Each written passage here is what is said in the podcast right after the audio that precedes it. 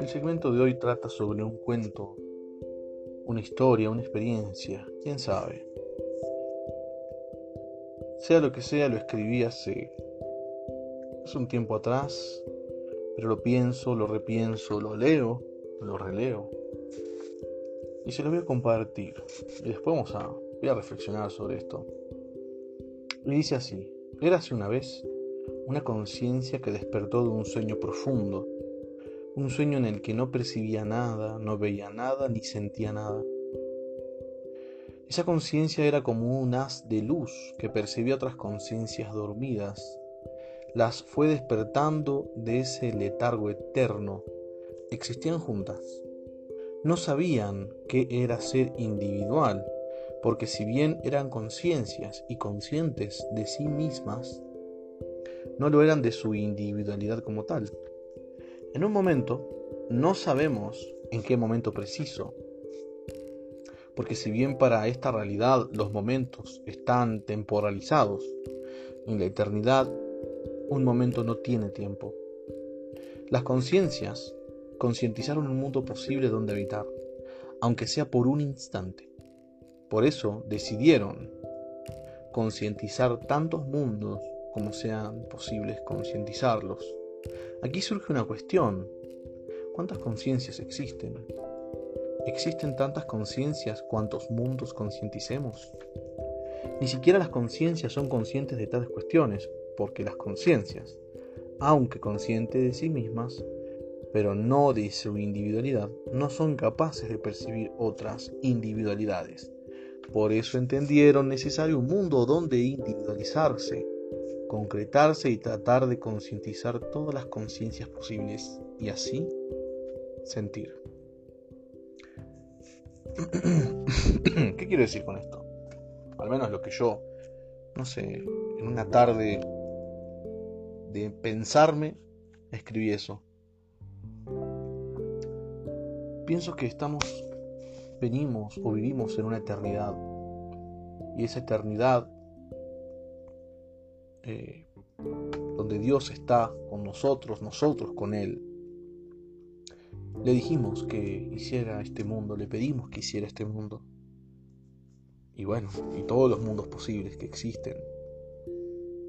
Y el fin era sentir obviamente sentir algo distinto, porque pienso, quiero pensar que en la eternidad sentimos, pero es un sentir de alguna manera, por así decirlo, espiritual. Yo qué sé cómo es en realidad, no sé. Hasta llego a cantinflear hablando, pensando en eso. Entonces, el sentir de aquí es distinto. ¿Qué es el mundo? El sentir humano en el mundo. Es una novela, una gran novela de mentiras, engaños, traiciones, odios. Entonces, no sé, pienso que venimos a tener una experiencia, un sentido distinto para aprender y en el camino enseñar, ¿no? Eh, sigo pensando en ese sentir. La gente vive como si viviera eternamente, pero que son 80 años en la eternidad? no, simplemente no es nada.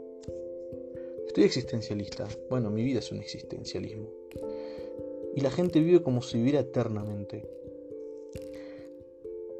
Conocí un doctor que me contó una experiencia y me dice, un paciente con cáncer terminal, de cáncer pulmonar, bueno, tenía cáncer hasta donde no se imaginan ya expandido por todo su cuerpo.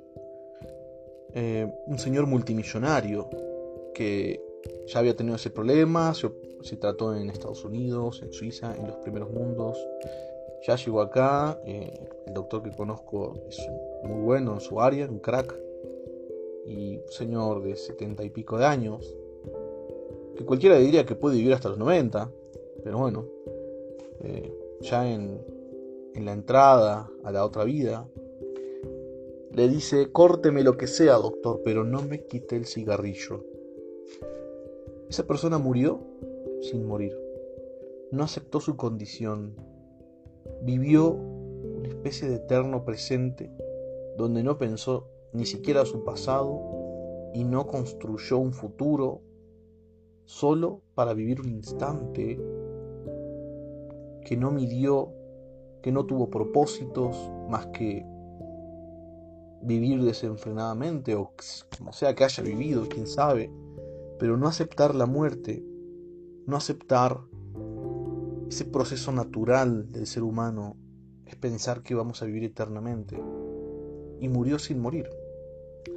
Entonces, pienso yo, desde mi humilde opinión, nosotros estamos en un viaje, un viaje donde estamos invitados y nuestro anfitrión es el cuerpo. Por eso hablamos inclusive con pronombres propios, mi cuerpo, mi brazo. Inclusive lo llevamos a otros niveles, mi novia, mi novio, ¿sí? Eh, eh, con personas, como si fueran objetos. Y no entendemos que estamos en esta realidad para aprender. De alguna manera pienso yo a desprendernos, a ser más cordiales, para aprender a ayudarnos unos a otros, para evolucionar en ese nivel.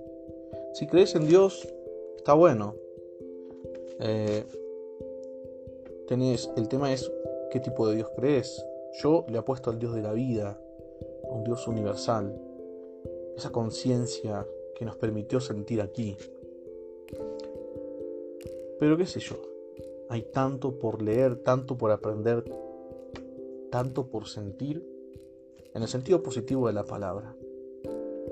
Aún así, si me pongo un poco negativo, yo creo que el sentido de la vida es simple.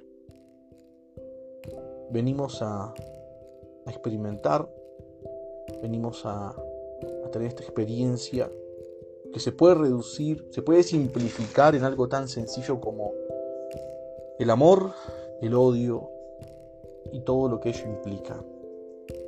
El amor, dar sin esperar nada a cambio, dar desenfrenadamente hasta lo que no se tiene. Y el odio, que implica mentiras, engaños, traiciones, desilusiones, y toda la experiencia humana se concreta, se centra en esas, en esas ideas, en esas experiencias. La cuestión aquí es, ¿qué hacemos con ello?